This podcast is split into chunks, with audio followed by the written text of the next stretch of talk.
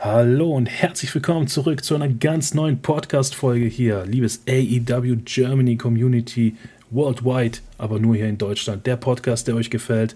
Meine Damen und Herren, es ist mal wieder soweit. Ich bin back. Ich bin wieder da. Aber wen juckt das? Dieser Podcast. Konstante Leistung. Ihr seht recht schon, Mr. Jasper ist auch wieder an Bord. Servus.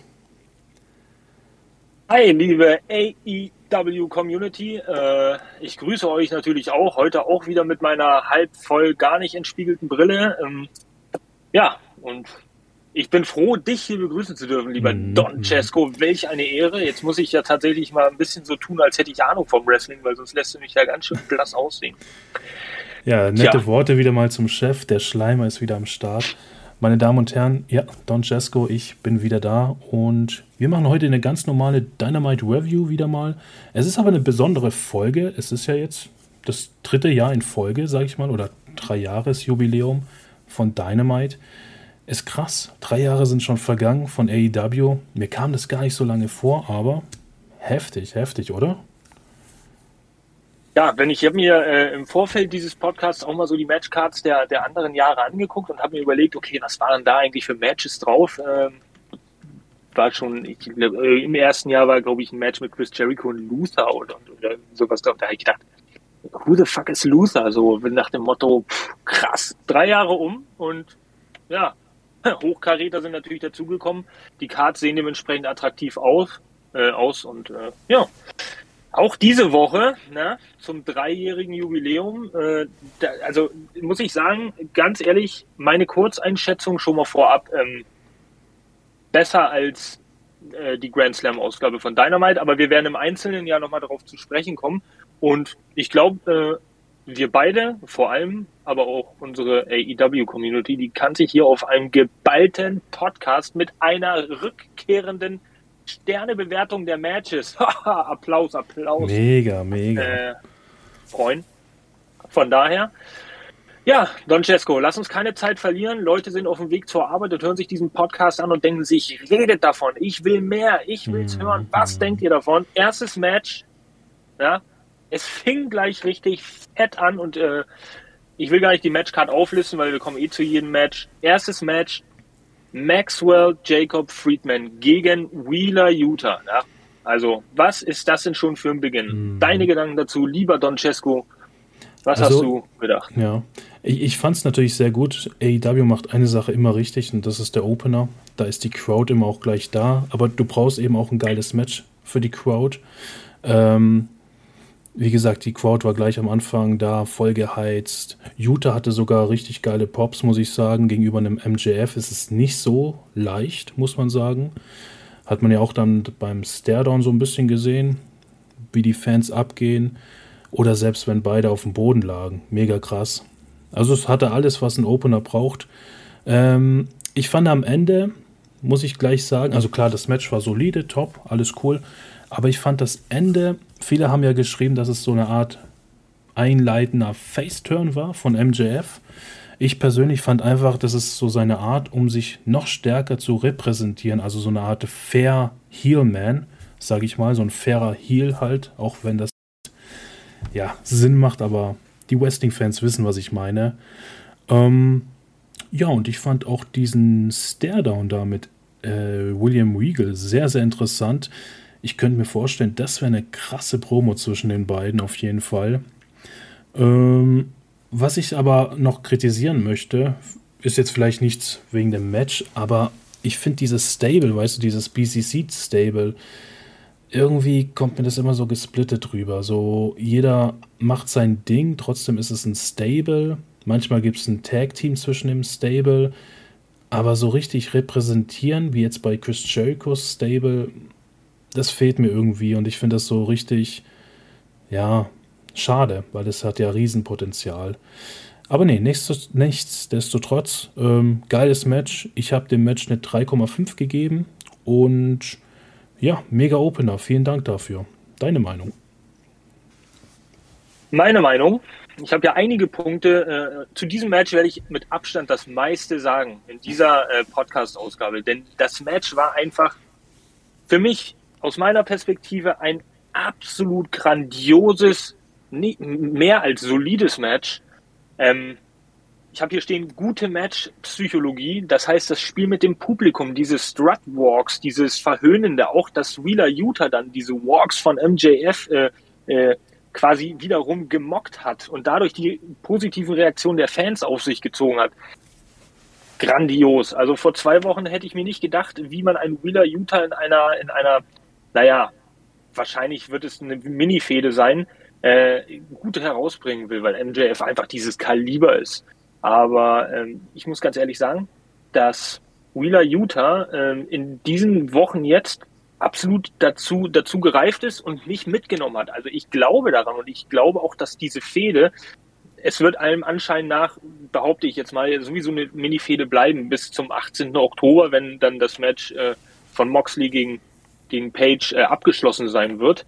Denn danach wird MJF sicherlich in den Fokus rücken das mal nebenbei, finde ich es absolut gut aufgebaut und jetzt auch konsequent, dass in, in kürzester Zeit ein Match gefolgt ist. Ähm, bevor ich auf das Match nochmal zurückkomme, ihr wisst ja, ich rede gern und ich höre mich auch gern reden, möchte ich mal eine Sache vorher äh, erwähnen. Mir ist bei dieser Dynamite-Ausgabe aufgefallen, entweder gab es da produktionstechnisch eine Änderung oder die Halle war auch einfach ein bisschen zu klein. Das hat man ja schon am verkürzten Entrance gesehen von der Stage. Ähm, aber es gab, es gab ein, zwei neue Kamera-Angles. Und auch während der Matches mhm. fuhr diese Kamera äh, ganz leicht schwenkend von links äh, nach rechts, ähm, quasi über dem Publikum und hat das Verhalten im Ring äh, aufgenommen. Fand ich richtig geil und macht das Ganze für mich auch noch ein bisschen authentischer. Es gab auch den ein oder anderen äh, In-Crowd View, wenn man so möchte. Also es wirkte manchmal in so Split-Sekunden so, als würde man als Fan aus der Fanperspektive in den Ring gucken. Total geil. Also äh, AEW richtig geil, bleibt da dran. Das, das finde ich, äh, hat auch so ein bisschen was Indie-mäßiges und bringt das alles noch ein bisschen besser rüber. So, weiter geht's mit dem Match. Gute Match-Psychologie habe ich jetzt besprochen und äh, gutes Storytelling natürlich, um die Story voranzutreiben. Und jetzt möchte ich mal was sagen an alle Hater MJFs da draußen, die irgendwie, ähm, naja, die irgendwie privates und berufliches Leben äh, nicht so auseinanderhalten können und die dann sowieso beim, beim, beim die sogenannten Fans, die ich ja immer so liebe im Internet, die beim kleinsten Lüftchen schon irgendwie sagen, oh, mein Gott, äh, das ist alles schlecht, das wird alles untergehen und er ist sowieso ein äh, A-Loch und sowas. MJF, ja, da sieht man mal, dass dieser Charakter eindeutig so überzogen gespielt ist, aber auch grandios, er ist ein absolut, in meinen Augen, ein absoluter Teamplayer. Ja. Und ähm, es wird ihm ja oftmals, ja, es wird ihm ja oftmals nachgesagt, er würde nur in seinem eigenen Interesse handeln. Welcher Wrestler tut das nicht? Aber wenn man sich gerade dieses Match jetzt von MJF gegen Utah anguckt, dann sieht man, was für ein Teamplayer er ist, wie er äh, diese Situation, diese Moves auch zählt und auch mitspielt, um Wheeler Utah im Gegenzug ja overzubringen beim Publikum. Denn jeder würde denken, MJF macht sowieso, was er will. Es kann ihm eigentlich egal sein, weil MJF ist, ist der irgendwie der, der Top-Star. Also momentan das heißeste Eisen. Ist aber nicht so. Er nimmt Wheeler Utah mit. Und das hat mich wirklich beeindruckt. Und deswegen ähm, sehe ich das Match wahrscheinlich auch noch ein bisschen anders. Wheeler, perfekt. Wird in der Fehde ähm, mit MJF in meinen Augen zum gemachten Mann ähm, der vorher ein bisschen wie so ein Bubi rüberkommt, der halt, ja, junger Wilder, der ein bisschen, der ein bisschen aggressiv ist und auch sich testen will. Aber in diesem Match, in dieser Fehde profitiert, profitiert er absolut davon, dass MJF ihn mitnimmt. Und äh, durch dieses Match ist er in meinen Augen wieder einen großen Schritt näher gekommen an diesen gemachten Mann-Status und auch die Glaubwürdigkeit, die er dazu gewonnen hat. Standing Ovations dementsprechend also die äh, Fans sind natürlich richtig abgegangen irgendwie. Opener, das ist richtig schon packend. Und ähm, Cleaner Win, du hast es schon angesprochen. Ähm, richtig, richtig gut repräsentiert, dass MJF hier clean gewonnen hat. Dass es einfach ein Matchup war und man gesagt hat, okay, MJF war jetzt einfach der Bessere in diesem Match. Er hat jetzt nicht durch einen sneaky Roll-up oder, oder durch irgendwelche unfairen Aktionen jetzt äh, äh ja, gewonnen oder eingreifen, ähm, er hat clean gewonnen und das war gut, um auch Wheeler Utah wirklich rüberzubringen. Also es hat ihn over, noch mehr over, over, over gebracht als vielleicht ein dirty Cheat-Trick. Ähm, ja. Und äh, das Ende, grandios. Handshake, würde man niemals denken. Ich habe gedacht, er tritt zu, er schlägt zu, er macht irgendwas, er wollte einschlagen, dann kam äh, The Firm. Nee, dann kam ja erstmal, dann kam ja erstmal der, der, der Eingriff. Richtig. Und ähm, der Angriff. Und ähm, wo er dann auch geschrien hat, ich habe dir das nicht erzählt, I didn't told, äh, did not tell you to do it und, und bla bla, wo man wirklich denkt, das war auch für MJF wirklich, er wollte sich testen und wollte jedem beweisen, er ist wirklich geil. Nicht nur mhm. im Mic, sondern auch im Ring hat er geschafft. Wheeler Utah hat davon profitiert. Für mich gibt es atemberaubend, weil ich jede Sekunde dieses Matches genossen habe, gibt es 4,6 Sterne. Stabil, stabil. Ich habe, glaube ich, schon die 3,5 gesagt, oder? Glaube ich. Ja, also nach unten geht natürlich immer noch, wenn du korrigieren möchtest, aber nach oben ist jetzt natürlich. Nein, nein, 3,5 ist schon meine Meinung. Man darf es nicht überbewerten, in meinen Augen, aber es war tatsächlich eins der besten Matches von MJF, technisch gesehen. Ähm, und wenn er immer so wresteln würde und noch seine Promos, die ja eh Weltklasse sind, da kommt keiner ran, nicht mal John Cena, ähm, dann wäre er eigentlich der beste Wrestler auf der Welt. So das Gesamtpaket, finde ich. Ja, du hast eigentlich alles soweit gesagt. Ähm, und deswegen, ich freue mich, wie es weitergeht, weil das war, besser hättest du es nicht machen können. Und wenn er irgendwann den Titel gewinnt mit seinem, ja, In-Wing-Contract, ähm, dann wird er ein Weltstar. So wie Kenny Omega oder so. Er darf dann zeigen, was er drauf hat. Also das wird mhm. auch noch sehr spannend zu beobachten sein, wenn es soweit ist, ist. Und es ist schön, dass er das dann alleine zeigen darf, so wie es aussieht, weil das passt am besten zu ihm. Er braucht niemand an seiner Seite. Außer sein Deswegen. Schal. Hm, Schal. Deswegen ist es vielleicht auch ein bisschen verwirrend, nur ganz kleiner Exkurs. Deswegen ist auch diese ganze The Firm mit Stokely Hathaway, diese ganze Storyline, die bringt ja auch, ich weiß überhaupt gar nicht, was das, was das für einen Sinn macht. Mhm. Ähm, er ist ja nicht der Anführer, anscheinend ist es ja Stokely, der da der Manager ist und du glaubst ja nicht, dass MJF sich unterordnet einem Manager, das hat er gar nicht mhm. nötig. Wenn mhm. überhaupt ist er der Chef, wie beim Pinnacle. Ähm, ich werde daraus überhaupt nicht schlau. Vielleicht ja, vielleicht werden wir. Es, den es war Mittel zum Zweck und ich denke, das wird sich so von alleine splitten, offiziell dann. Denke ich schon. Ja. Die müssen natürlich ja. auch gepusht werden und das war ja gut für die auch. Also die können dann auch ohne MJF weitermachen, denke ich. Ja, ja, nur dass es, glaube ich, nicht wirklich viel bringen wird. Aber man mag sich irren, wir dürfen uns überraschen lassen, sage ich an dieser Stelle ja immer, auch heute genau. wieder. Ähm, ja, gucken wir mal, wie die nächsten Wochen losgehen. Ich würde jetzt einfach mal rüber switchen, weil sonst mhm. ich, ich könnte über dieses Match wirklich noch eine Stunde reden, aber das möchte sich ja nun auch keiner anhören. Ähm, das nächste Match, Jay Lethal versus Darby Allen.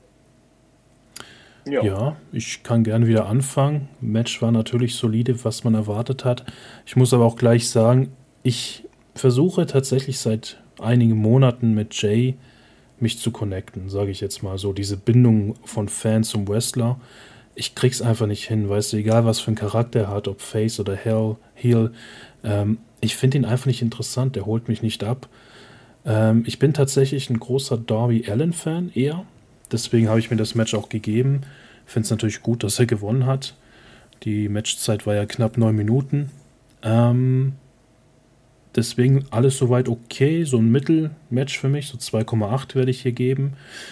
Was ich aber wirklich, also ich finde es schade, dass man Darby Allen so ein bisschen, wie soll ich sagen, so in der Luft lässt, sage ich jetzt mal. So, für mich ist das ein Talent, weil er einzigartig ist. Das ist so wie jemand, der spricht, du erkennst ihn, wenn du blind bist.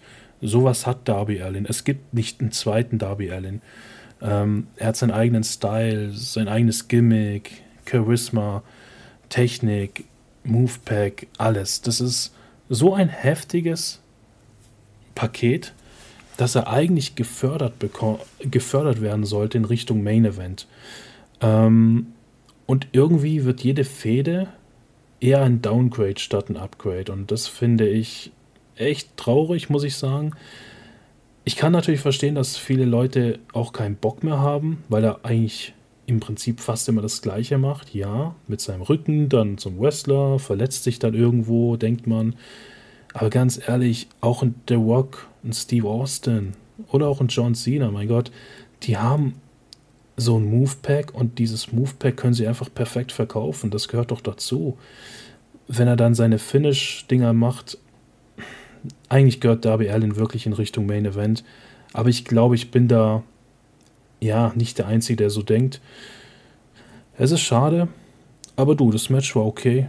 Äh, war schön, dass Darby Allin gewonnen hat. Das hat mich sehr gefreut und ich hoffe, ja, dass da in den nächsten Monaten vielleicht doch was anderes passiert bei ihm. Ja. Da sind wir relativ ähnlich von der Sternevergabe her. Ähm, kurz und schmerzlos, äh, 3,0.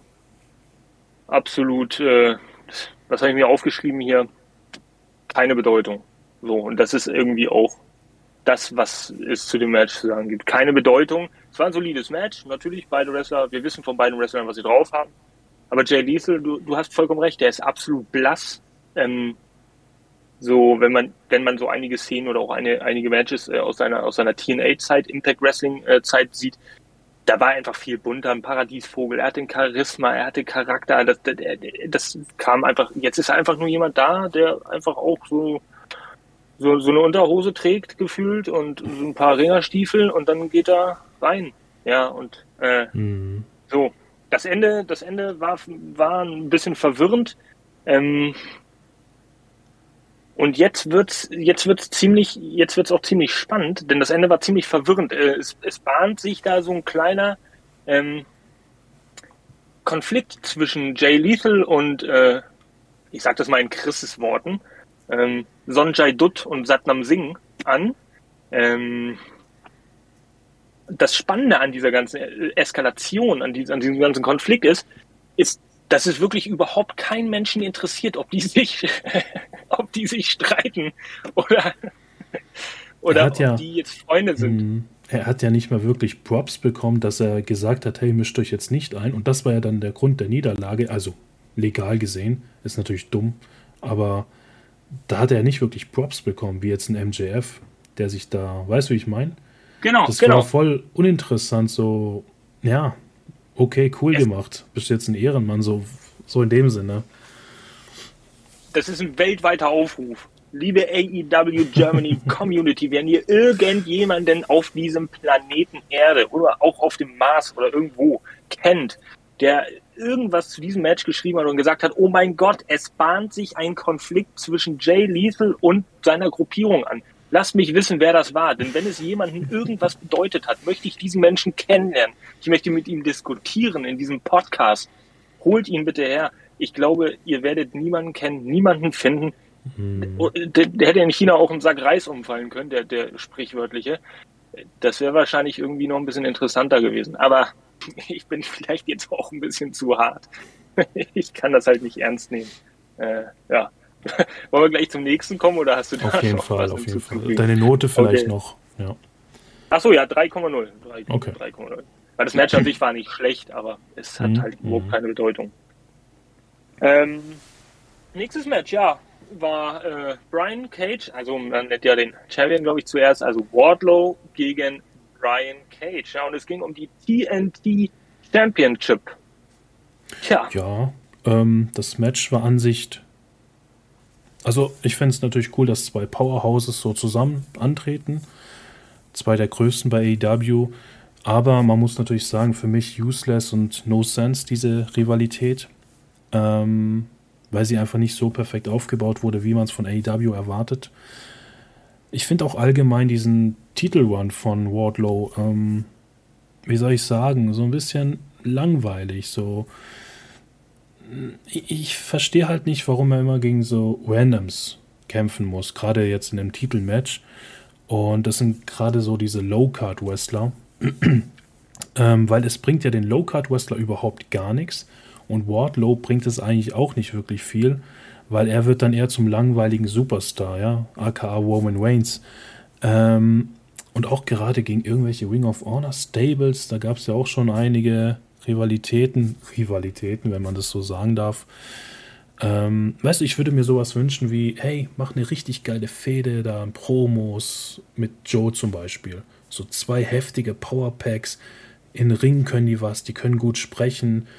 Das könntest du so geil machen und dann mit so einem Last Man Standing oder so bei einem Purple-View. Ey, das wäre geil. Aber es kommt ja nicht dazu. Wardlow kämpft einfach so die ganze Zeit. Das Match war okay, kann man nicht sagen. Auch von äh, Brian Cage, mega cool. In, mit dem Gewicht musst du das erstmal nachmachen, was er da leistete im Ring. Wardlow sowieso, heftiges Ding. Ähm, meine Note wäre eine 2,5. Es hat mich schon unterhalten. Es war natürlich ein bisschen langsamer als die anderen Matches. Bin ich nicht so der Fan von. Ähm, wenn jetzt diese Fehde gepasst hätte, die Rivalität, dann hätte die Note viel höher ausfallen können, weil die bewertet das Match dann auch so ein bisschen. Wardlow natürlich gut, dass er gewonnen hat, den Titel verteidigt hat. Zudem passt er aktuell schon, aber er muss diesen Titel One echt interessanter machen. Und eine Sache würde ich gerne noch sagen, das passt gerade auch zu dem Match, was danach passiert ist. Ähm, dieser ganze Brawl, okay, alles cool, bisschen Show, aber ich finde es wirklich schade und ich habe so den Eindruck, AEW hat jetzt FTR mit Wardlow so ein bisschen verbunden insgeheim, keine Ahnung. Ich frage mich gerade, AEW, was ist denn da los? Weil FTR ist das heftigste Stable, wenn nicht überhaupt weltweit für mich oder für viele. Ähm, haben die keine anderen Aufgaben sozusagen? Haben die keine anderen Gegner? Das ist doch einfach nur sinnlos. Ne? Wardlow braucht FTA nicht und FTA braucht sicher kein Wardlow. Finde ich alles ein bisschen schade. Äh, die Note habe ich, glaube ich, gesagt, 2,5. Ähm, mhm. Ja, mehr sage ich, oder mehr habe ich nicht zu sagen, ja. Ich gebe diesem Match eine andere Sternzahl, aber dazu später mehr. Erstmal eine ausführliche Analyse wieder mal von mir und äh, ja, ich bin froh, dass man Brian Cage mal wieder gesehen hat, weil ich finde, er ist ein bisschen unterschätzt und in ihm sieht man vielleicht ganz oft auch so diesen Bodybuilder-Typen, so nach dem Motto, oh, dicke Muskeln, aber nichts im Hirn. Äh, finde ich gar nicht so. Ähm, das ist eine andere Generation Big Man. Also wir sind nicht mehr in den, in den 90s. Wenn du äh, WCW damals geguckt hast, Kevin Nash gegen The Giant, das war so das Dream Match aller, aber du wusstest von vornherein irgendwie auch, dass sind halt so zwei, zwei Baumstämme, die da gegeneinander antreten. Da brauchst du jetzt nicht irgendwie großartig was zu erwarten. Ja, und das ist, äh, ja, komplett geturnt. Von daher habe ich mich dann doch kurz vor dem Match, also äh, als ich dann gemerkt habe, es kommt jetzt dazu, habe ich dann mich mal hinterfragt und gesagt, geil. Sind, sind zwei, ähm, sind zwei Big Men mit Potenzial. Weil sie Speed drauf haben für ihre Verhältnisse. Man muss das immer in dem Verhältnis sehen. Speed drauf haben und High-Flying-Aktionen ähm, auch für ihre Verhältnisse. Ähm, ja, sie sind in meinen Augen wie, wie so, das sind zwei Charaktere, die sich ziemlich ähnlich sind von der Agilität her. Sie sind zwar unheimlich groß und muskulös, aber sie sind, sie sind wie zwei große, schwere Gummibälle.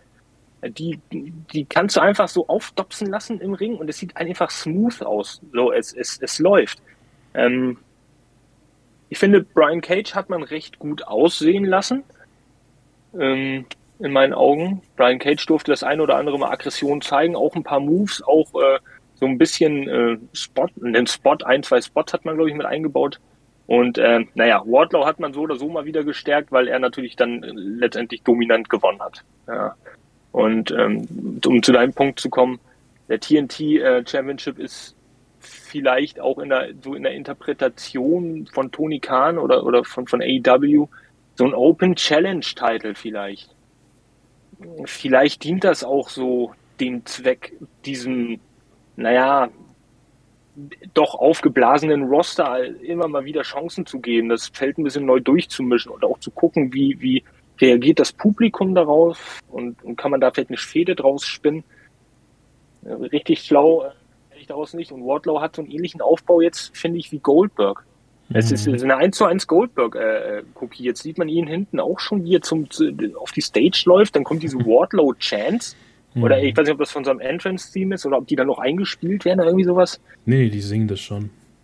Ja, ähm, hat sehr was von Goldberg. Und da finde ich immer das Problem, wenn man jemanden so überdominant darstellt. Ich meine, wie will man denn holen, äh, damit Wardlow dann eines Tages entthront wird? So damit es auch glaubhaft ist und damit auch mhm. Wardlow davon nicht Schaden nimmt, sondern ganz im Gegenteil vielleicht in, naja, in, den, in, in die nächste Region der Card gepusht wird. Also das wird jetzt sehr schwierig für AEW.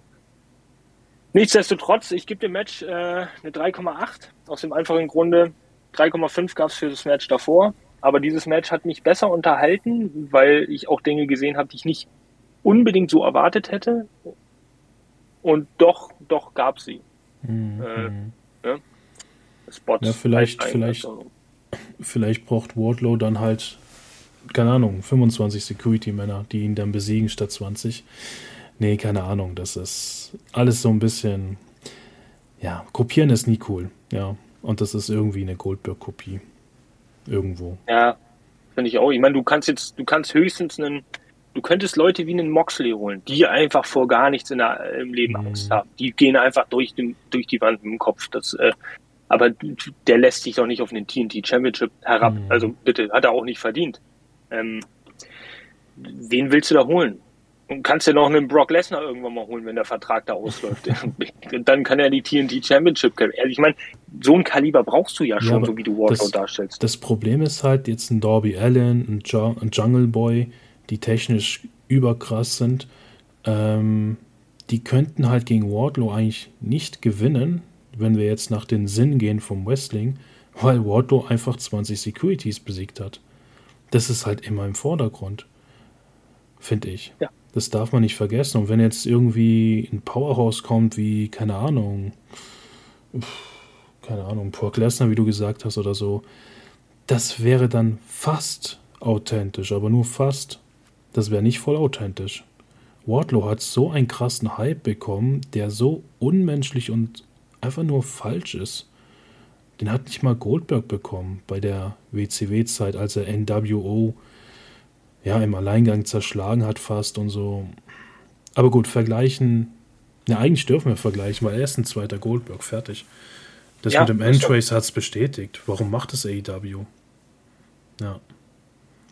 Aber die, da werden sie sehr schnell auf ein Problem stoßen. Ja? Mhm. Ähm, was wir jetzt hier auch gerade schon angesprochen haben. Und äh, ich bin gespannt, wie sie es lösen. Weil äh, ich meine, ich, ich lasse mich als Fan nicht damit abspeisen, dass ein Jungle Boy dann irgendwie im Ring steht und dann irgendwie zwei Dropkicks zeigt und dann kriegt er durch eine Outside Interference plötzlich zufällig einen Stuhl an den Kopf und einen Einroller 1, 2, 3. Ich meine, Wardlow ist ein Monster. Ja, eben. Ja, ich meine, wäre eine Möglichkeit, aber ich meine, da müsstest du schon ein mhm. Lumberjack-Match ansetzen äh, und da müssten 20 Leute mit Stühlen auf ihn raufgehen und dann genau. kommt Jungle Boy und kann ihn pinnen. Okay, ja, aber wird das passieren? Hm. Wahrscheinlich eher nicht. Und bevor wir wieder irgendeinen Kommentar kriegen, sage ich es jetzt gleich. Ja, wir wissen, dass Wrestling geskriptet ist. Ja, wir wissen, dass das nicht echt ist. Vielen Dank. Also Nein, ist das geskriptet. ist nicht so. Wrestling ist echt. Alles klar. Wrestling ist echt. Ja, dann kommen wir mal ein bisschen zum weiblichen Geschlecht. Das nächste Match. Wollen wir vielleicht die Contender abwechselnd aufsagen, weil ich habe nicht genug Atemluft dafür. Tony Storm und? Äh, Eterna und Willow Nightingale. Kämpfen gegen, gegen Serena Deep, Jamie Hater und Penelope Ford. genau. Und äh, an den Seiten standen natürlich noch Saraya hm. zur äh, Seite des Team 1, bevor ich alle Namen wiederhole. Und an der Seite von Hater Deep und Ford war natürlich Dr. Britt Baker DMD. Yes, yes, Sehr yes. Spannend. Und es ist natürlich eine coole Ansetzung. Ich bin, wie gesagt, kein Fan. Das wissen mittlerweile alle, die mich verfolgen. Ich bin kein Fan von so äh, 3 vs 3 Matches oder Tag Team Matches. Aber das war ganz gut. Die waren zwar ein bisschen random, fand ich so die Teams, wie in letzter Zeit auch generell die Romans Division. Aber ich muss eine Sache auch mal sagen für Saraya. Ich freue mich so ein bisschen. Das war ja eigentlich eine inoffizielle Ringfreigabe, so dieser Brawl und so, fand ich. Ähm, eigentlich muss es eine In-Ring-Freigabe sein. Aber gut, wir werden es sehen. Und was mich ein bisschen gestört hat, ist so, dass man diesen Turn von Jamie so ein bisschen abwartet, seitdem Saraya da ist. Ich glaube auch, das ist der Grund, weil man sie halt mehr in den Fokus setzen möchte und nicht gleich zwei Hypes generieren möchte in der Women's Division. Ähm, weil Jamie, ganz ehrlich, die ist over as fuck. Wenn du den Moment jetzt nicht nimmst, dann verlierst du ihn, diesen Momentum. Also eigentlich ist sie bereit für den Turn. Aber gut, Match, wie gesagt, solide, ein solides Durcheinander wie immer bei sowas. Schöne Techniken. Ähm, aber man hat sich schon ein bisschen konzentriert auf Saraya eigentlich, was sie so macht, ob sie da eingreift, ob sie dann doch einen Stuhl noch holt oder so. Das ist my fucking house. Keine Ahnung. Ähm, ja, meine Note ist eine 3,4 tatsächlich. War schon technisch gut, doch. Ich weiß nicht, wie ich das nett sagen soll, aber ich, ich, ich kann überhaupt nichts anfangen mit, mit Willow Nightingale, ja. Ich meine, allein dieser Name. Ähm, uh, Willow Nightingale. Ähm, ich ich habe mir hier auf meine Notiz geschrieben, Willow Nightingale minus. Ich bin da auch jetzt wirklich sehr konsequent und sehr hart, ja. Aber von allen sechs äh, Wrestlerinnen in diesem Match, zusätzlich auch die Manager an der Seite, ist ähm, in meinen Augen Willow die, die absolut äh, schwächste gewesen in der Darbietung so äh, des Gezeigten jetzt im ganzen Match. Ähm, da war, sind die Aktionen nicht so richtig flüssig gelaufen und wenn du dir, naja, einigermaßen vergleichbar Athena von der Statur anguckst, dann siehst du mal den Unterschied auch im direkten Vergleich zwischen einer Willow Nightingale und einer Athena in der Agilität, in der Intensität, ähm, was ich ja bei den Frauen immer wichtig finde, also dass wirklich dieses Feuer da ist. Und ähm, dann lässt man auch noch äh, Willow Nightingale gewinnen. So mhm. den Pin einfahren. Das ist eine schöne Geste, das ist auch ein netter Versuch, äh, sie vielleicht over zu bringen und bekannter zu machen und ähm, generell zu pushen. Aber das hat halt überhaupt gar nichts gebracht. Für mich war das absolut großer Murks.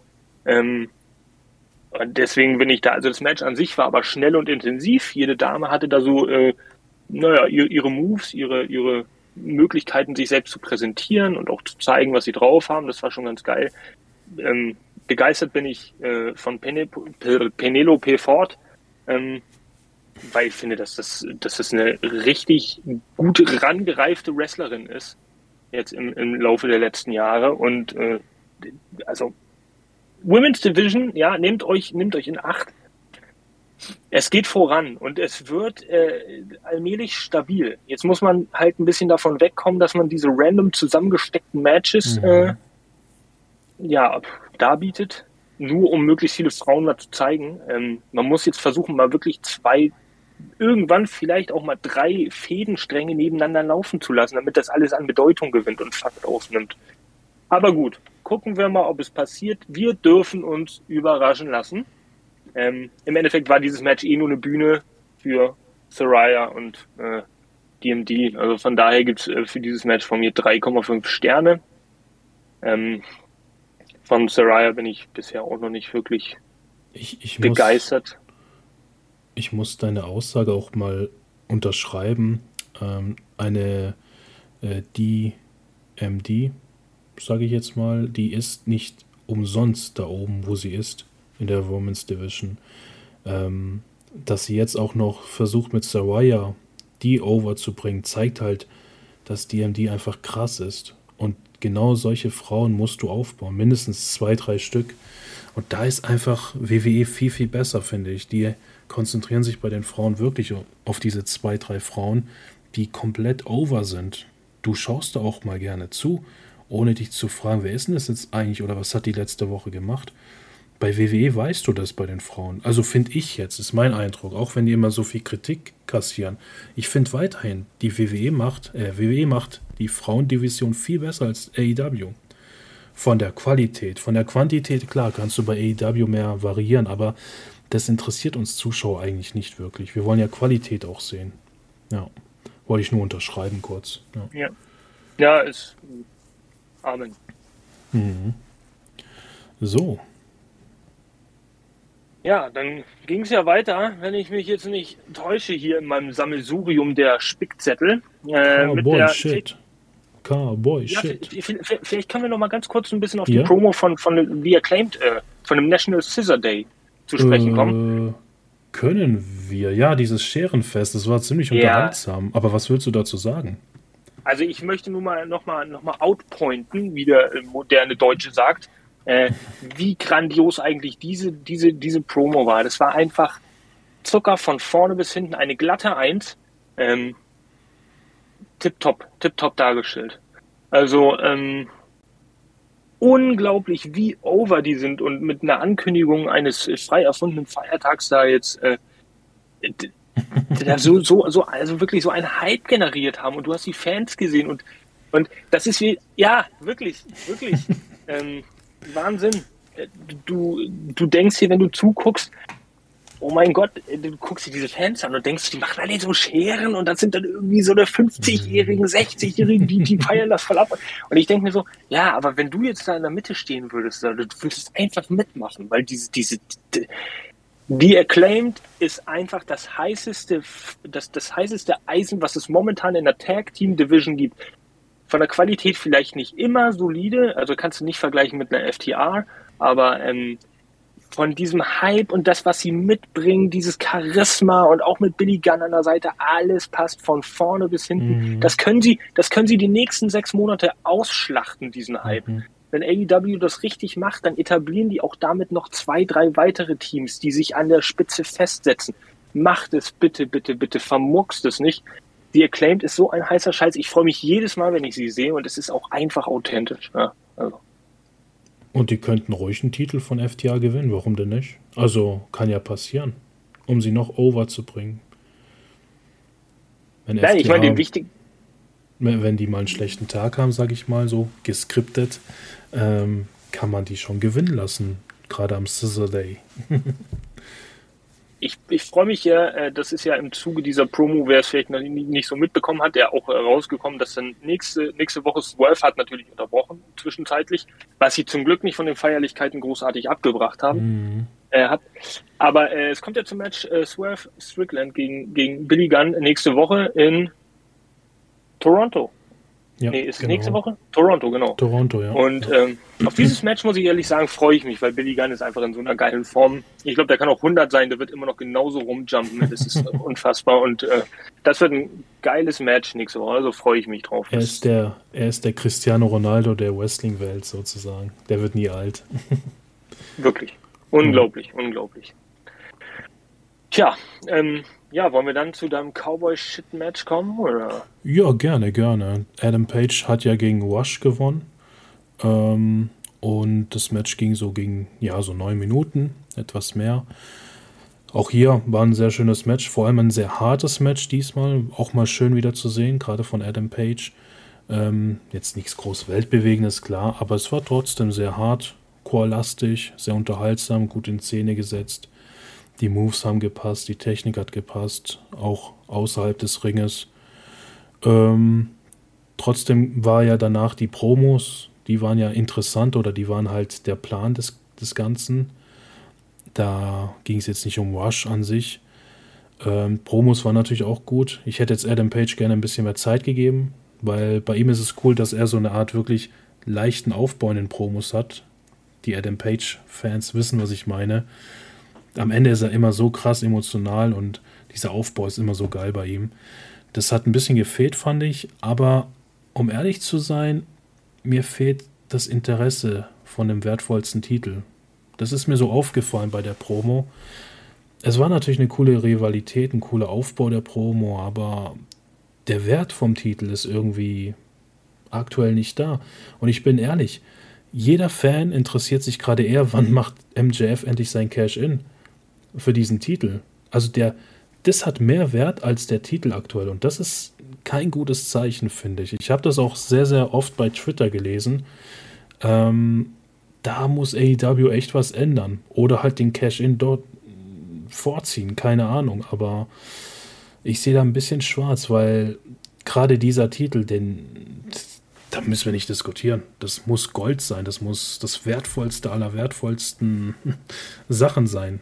Ne? Das muss jeder wollen. Das fehlt, das fehlt. MGF, äh, ich meine, John Moxley schleppt das Teil so rum und ja, keine Ahnung, ob das jetzt nur mein Eindruck war, aber auf Twitter, wie gesagt, haben das auch viele geschrieben.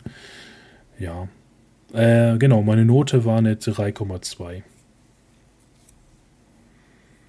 Da gehe ich vollkommen mit dir. Äh, ja, 3,2 ist gut, hört sich gut an. Mhm, mhm, ähm, langweilig, wenig Chemie, hat mich überhaupt nicht vom Hocker gehauen, ähnlich wie Jay Lethal und Darby Allen. Da war das Match aber technisch besser. Ja. Ähm, und ich, ich kann mit Hangman Adam Page auch überhaupt nichts anfangen, wenn er einfach auch so eine random Matches hat. Ich brauche ihn in Storylines. Also wenn du die Storylines hast wie damals mit Omega, äh, mhm. und du hast dieses ganze Drama über Wochen aufgebaut, diese ganze Geschichte langfristig, die aufgebaute, die dann, die dann, äh, die dann hochkocht. Und dann hast du noch äh, dieses Gestrupp mit den Young Bucks dabei gehabt. Das macht wirklich so, das, das hat so viel Emotion freigesetzt, wo du dachtest, geil, der Moment ist da, er hat es verdient. Und wenn er eine Storyline hat, in einer guten Fehde steckt, dann macht Adam, Ad, Hangman Adam Page äh, für mich auch absolut Sinn. Ähm, und dann gucke ich ihn mir auch gerne an, weil dann dieses Drama, diese Emotionen auch im Match rüberkommen. Aber so ist er für mich absolut blass.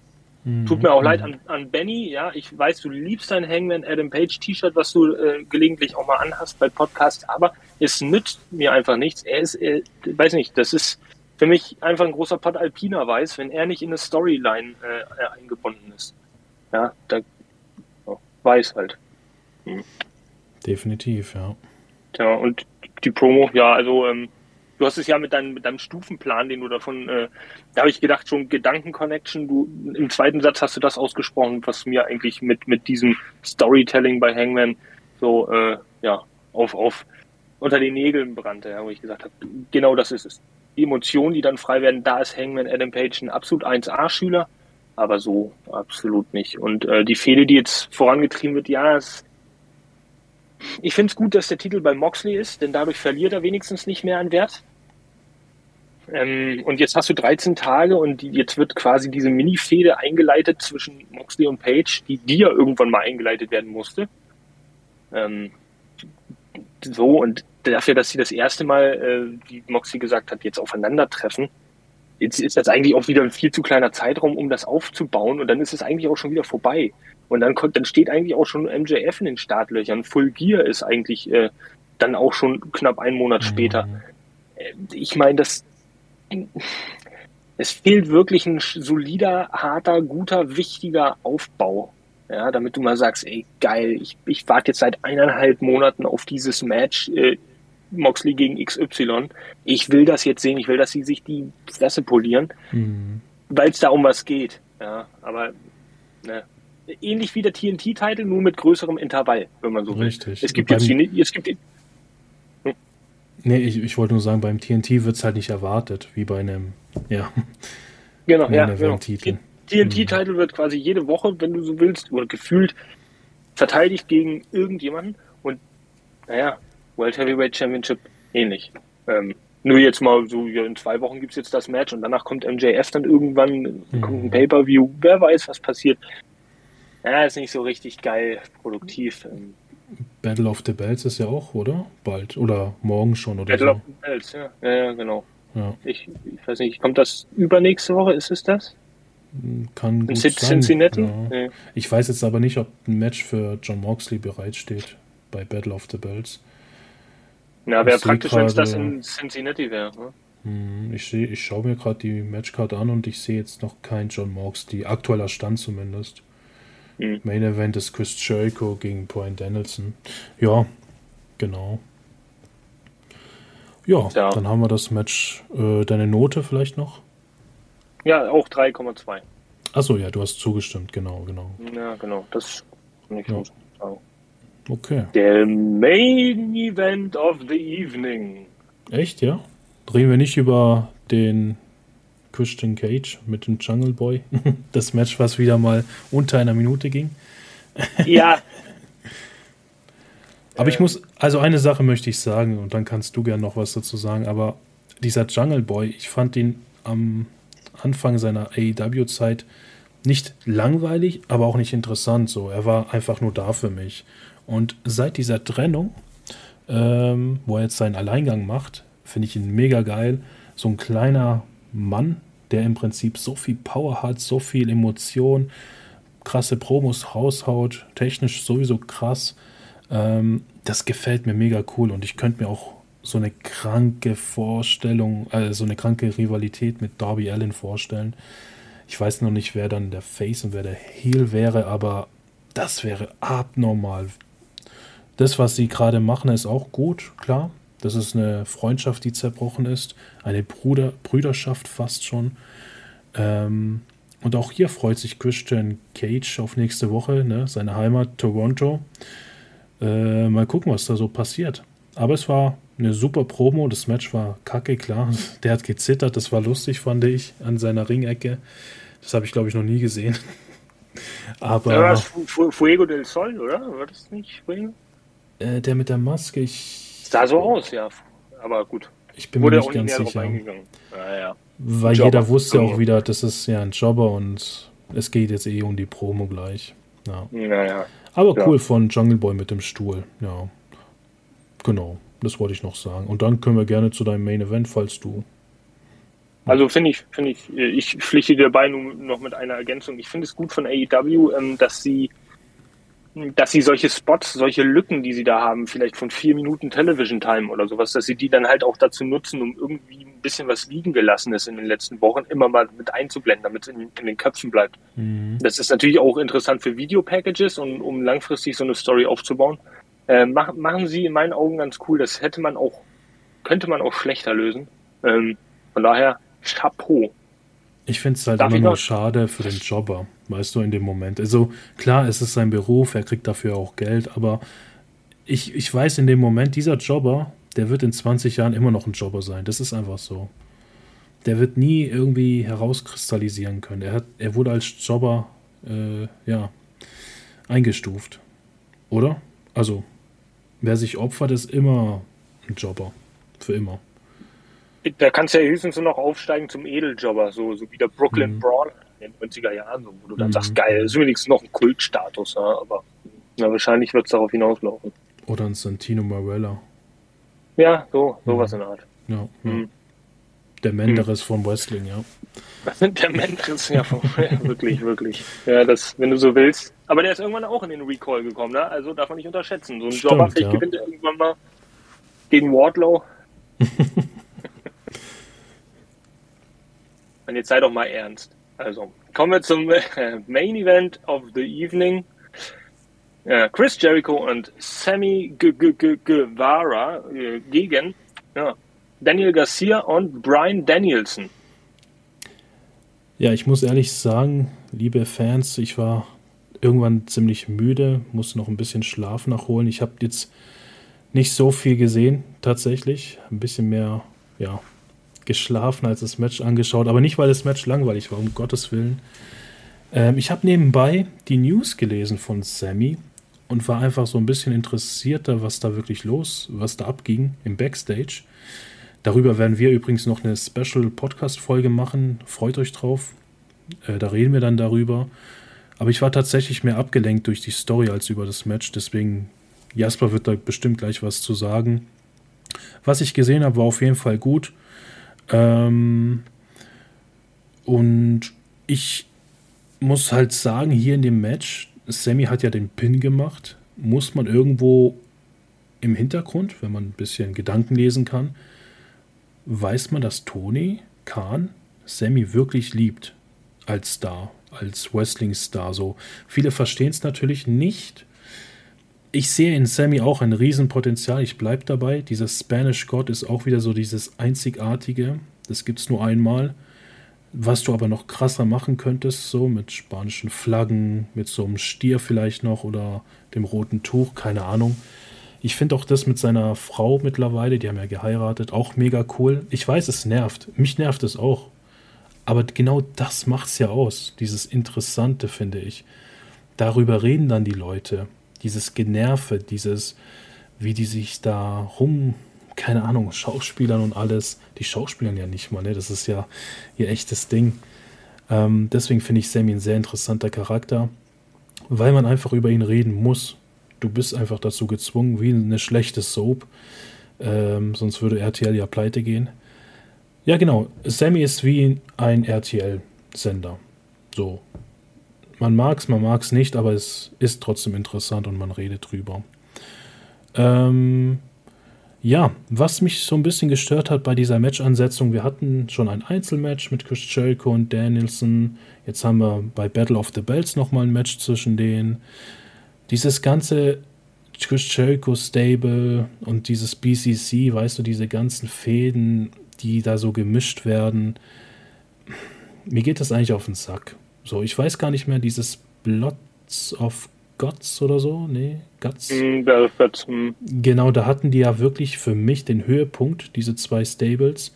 Ähm, und da hätte man das Ganze beenden müssen, finde ich, um ehrlich zu sein.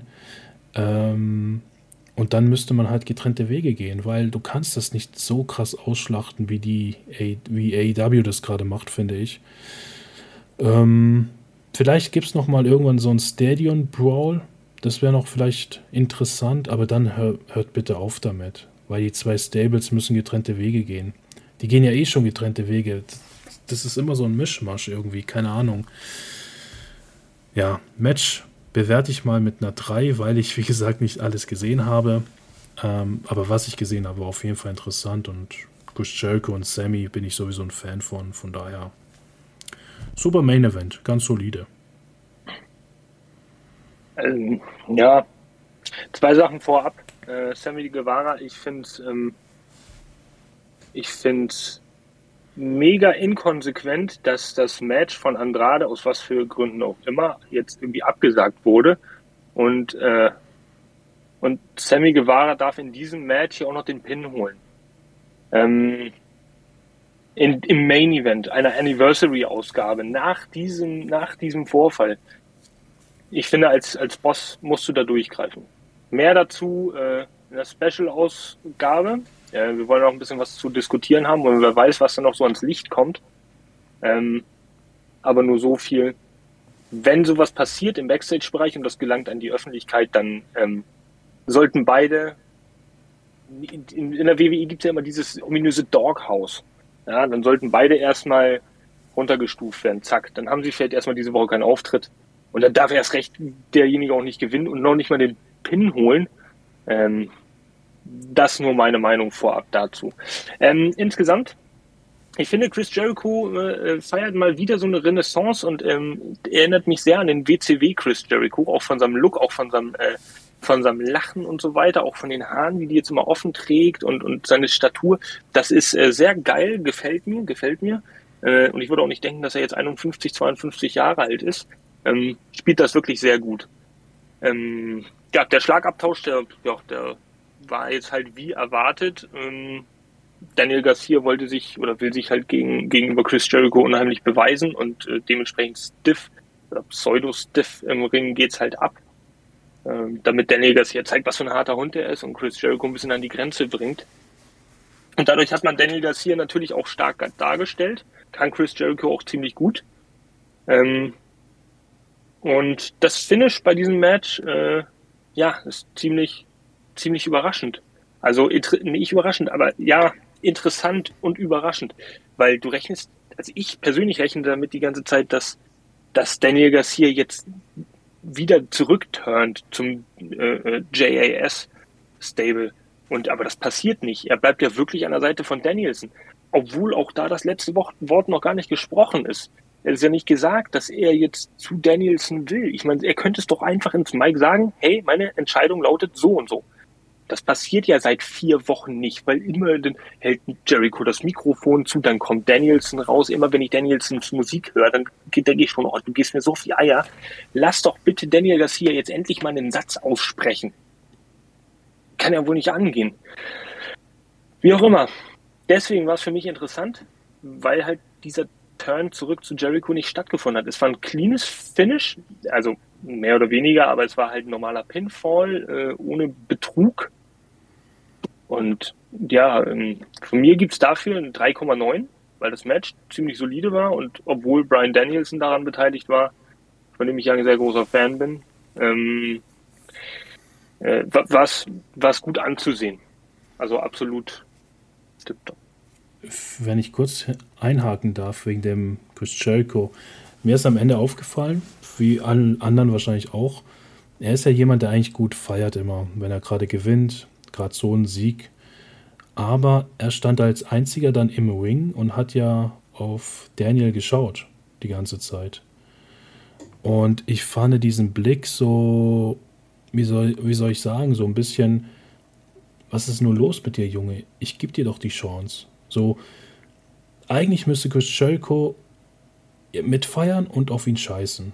Aber irgendwas sieht er in ihn. Ich rede jetzt so als geskripteter Typ, mhm. der das so herauslesen möchte. Ähm, glaubst du auch, dass Chris Jericho irgendwie doch noch die Hoffnung hat, dass er doch diesen Seitenhieb macht oder diesen Wechsel, so wie du es gerade beschrieben hast, der seit Wochen irgendwie nicht wirklich klar ist? Oder hat sich Daniel jetzt doch entschieden mit diesem Match? Nee, also wenn wir, wenn wir das Wrestling-Business irgendwie einigermaßen verstehen als Fans und auch verfolgt haben in den letzten 20, 30 Jahren, dann wissen wir, dass so ein, so ein Turn oder so ein, so ein Überlaufen zu, zu einem Gegner, zu einem, zu einem anderen, niemals so glatt verläuft. Es ist immer gekoppelt mit Betrug, mit irgendeinem äh, ausschlaggebenden Grund, ähm, der dann dafür sorgt, dass letztendlich das Tischtuch zerrissen ist. Und das ist ja einfach nicht passiert. Es ist einfach wirklich sehr smooth übergegangen. Von Woche zu Woche wurde immer klarer, Daniel Garcia will zu Brian Danielson, weil er sich als Wrestler sieht. Und das ist für mich, das ist für mich viel zu offensichtlich. Deswegen warte ich ja, und deswegen sage ich ja, das Finish war ziemlich interessant, ähm, weil ich eigentlich jeden Moment erwarte, okay, wann wird da Danielson angreifen? Wann wird irgendeine Aktion kommen, die ihm letztendlich zeigt, ich gehöre doch zur äh, Jericho Appreciation äh, Society. Auf den Moment warte ich und ich weiß, der wird kommen. Das, mhm. das, das ist für mich so sicher wie das Amen in der Kirche. Ähm, wo bin ich überrascht davon, dass es so lange dauert? Oder wann es jetzt nun mal passieren wird. Ne? Wir dürfen uns überraschen lassen, falls ich es noch nicht gesagt habe. Ähm, Damit wir drüber ja. reden können, ja. Ist doch okay, ja. Also ich finde das schon ganz gut auch dargestellt generell. Mhm. Ähm, diese, diese diese Storyline. Ähm, aber es zieht sich halt auch immer wieder, es zieht sich zu lang in meinen Augen. Ja. Ich, wenn sie das Ganze jetzt noch fortführen bis Full Gear, meine Güte. Hm. Das ist noch, das sind noch fast eineinhalb Monate, dann, dann denke ich mir, oh. Es ist irgendwo doch interessant, weil sowas gibt es halt wahrscheinlich kaum bis selten. Deswegen macht es ja wieder so interessant, einen Wrestler zu sehen, für was er sich so entscheidet, wie er handelt. Ich, man, man, sagen wir es mal so, ein Chris Jericho und ein Danielson brauchen das nicht. Aber sie werden perfekt in Szene gesetzt, um Daniel zu pushen. Sozusagen.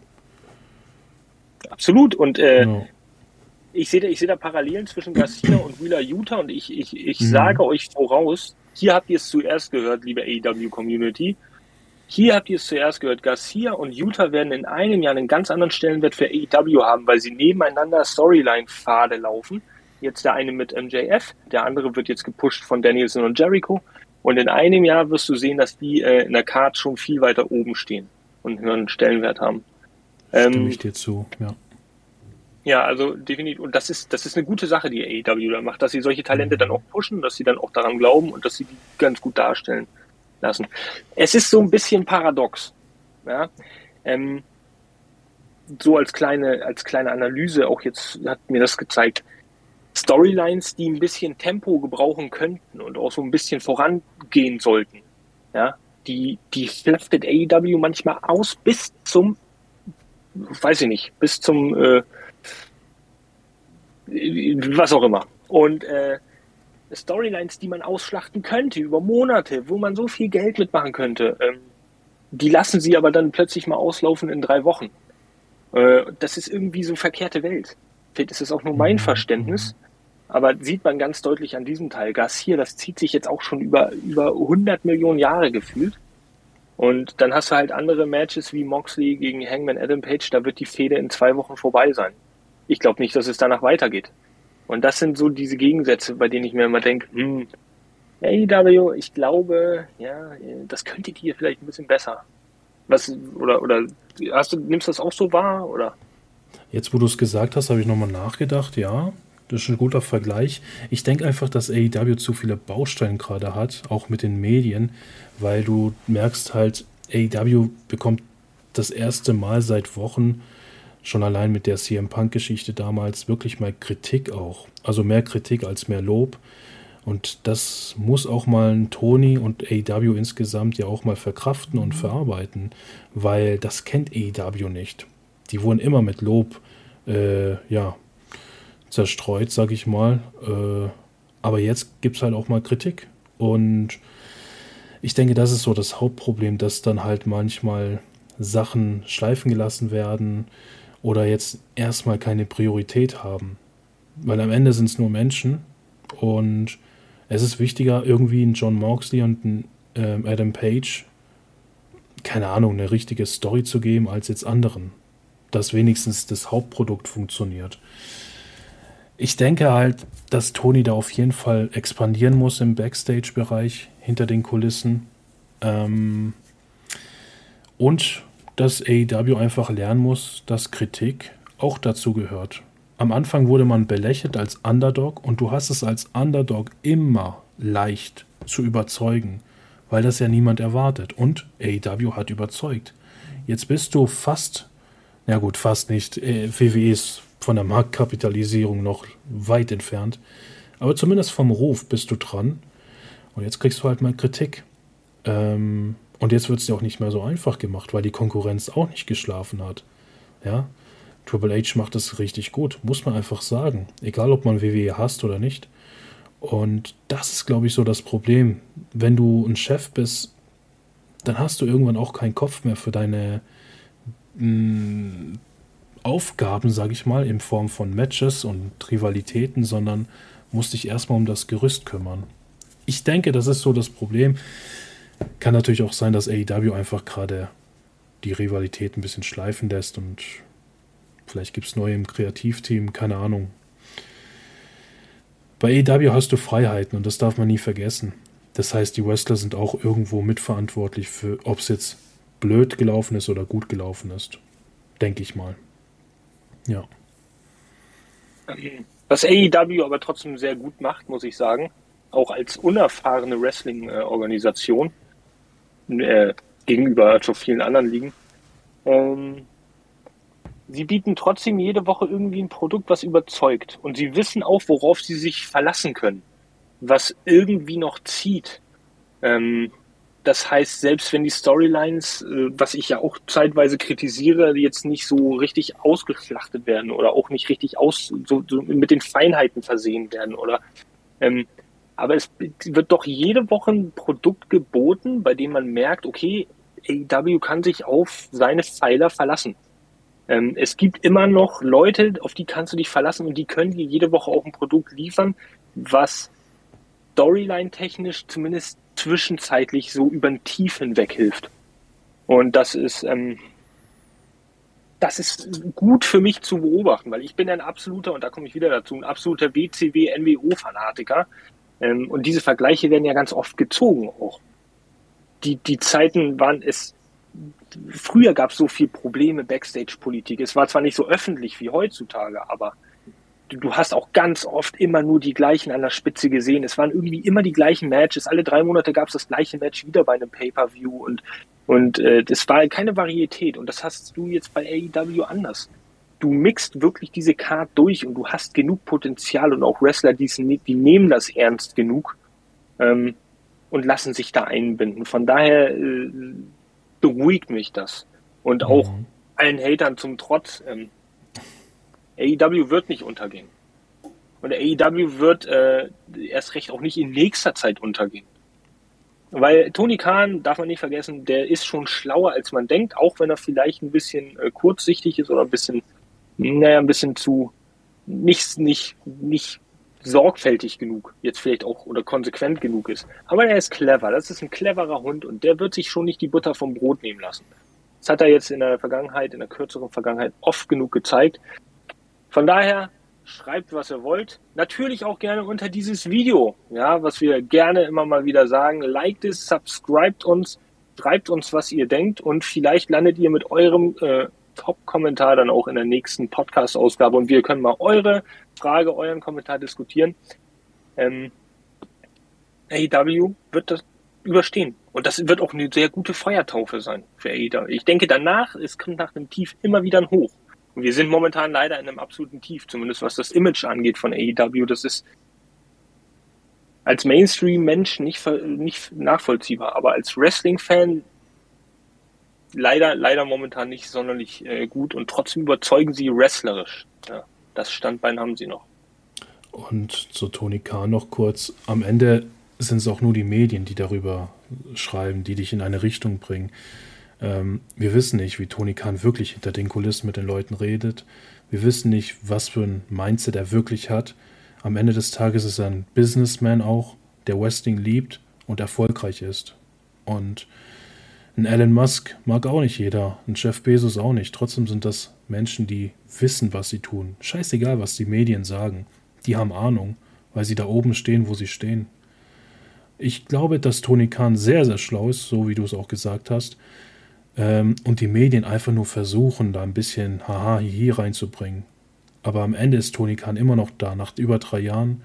Und ich glaube auch nach, keine Ahnung, wenn er Bock hat, nach 20 Jahren so eine Art Wins-Ära, die aber anders verlaufen wird als die von Wins. Und ja, Jasper, vielen, vielen Dank. Mega coole Aufnahme. Hast du noch was zu sagen? Sonst machen wir so langsam das Schlusswort. Ja, tatsächlich. Alles gesagt. Mega cool. Liebe Fans, ihr habt schon gehört, abonnieren nicht vergessen, like nicht vergessen, schreibt uns gerne Kritik, Verbesserungsvorschläge, was ihr möchtet. Wir lesen alles, wir nehmen alles ernst natürlich. Ähm, ihr könnt euch auch mal bewerben, wenn ihr wollt, wenn ihr mal hier eine Runde mitreden wollt. Ihr habt die E-Mail-Adresse ja auch podcast at aew-germany.de. Ihr seht es auch in der Videobeschreibung unten. Meine lieben Fans, AEW-Fans aus Deutschland, war eine geile Aufnahme wieder. War cool, dass ich wieder dabei bin. Vielen, vielen Dank an Jasper. Mega cooler Part von ihm. Daumen hoch für Jasper, meine Damen und Herren. In dem Sinne sage ich schon mal ciao. Bis zum nächsten Mal. Euer Don Jesko vom AEW Germany Team. Ähm, ja, bis zum nächsten Mal. Peace out.